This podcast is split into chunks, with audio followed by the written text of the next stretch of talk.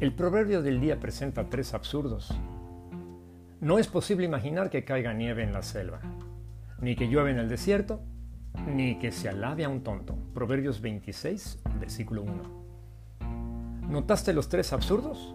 Ahí te van. Esperar que caiga nieve en la selva, que caiga lluvia en el desierto y que un tonto sea alabado. En realidad las dos primeras ideas están allí para darle fuerza a la tercera, que es lo importante es absurdo esperar que se alabe a un tonto.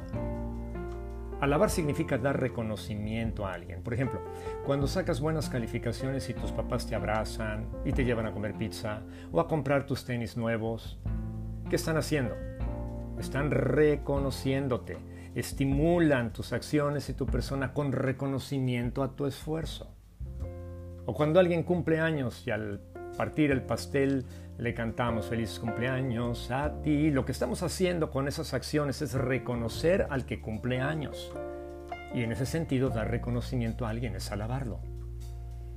El proverbio del día dice que no es posible imaginar que se alabe a un tonto. ¿Por qué? Porque es absurdo que un tonto pueda, por sus tonterías, recibir reconocimiento. La palabra de Dios dice que los muchachos son por naturaleza tontos. No, no, no, espérame, espérame. Por favor, no te ofendas. Realmente todos somos tontos. Y sin duda quien habla ganaría el concurso mundial de tontería global. Porque la tontería tiene que ver con la necedad. Tontería y necedad son sinónimos en el lenguaje de los proverbios de Salomón, los proverbios bíblicos. La Biblia enseña que en cuestiones espirituales todos somos incapaces de lo más básico. ¿Qué es eso?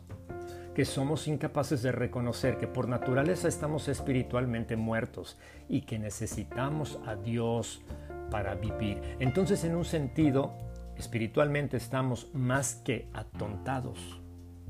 En contraste, el Salmo 48, versículo 1 enseña que el único digno de ser alabado es Dios. El versículo dice, qué grande es el Señor, cuán digno de alabanza. El antónimo de tonto en el proverbio del día es sabio. Si hay alguien que por su sabiduría es digno de alabanza, esa persona es Dios. Job 9, versículo 4 dice, su sabiduría es muy profunda y su poder muy grande, hablando de Dios.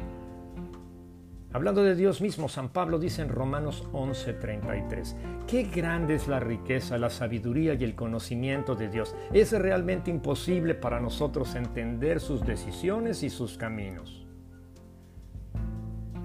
Te reconocemos, digno Señor y Dios, por tu sabiduría.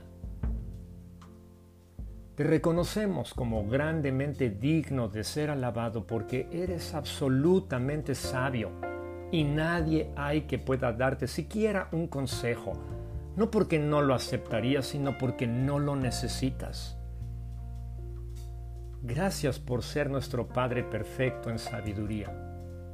No cometes errores, guías nuestras vidas por senderos seguros. Dichosos los que dependemos de tu sabiduría.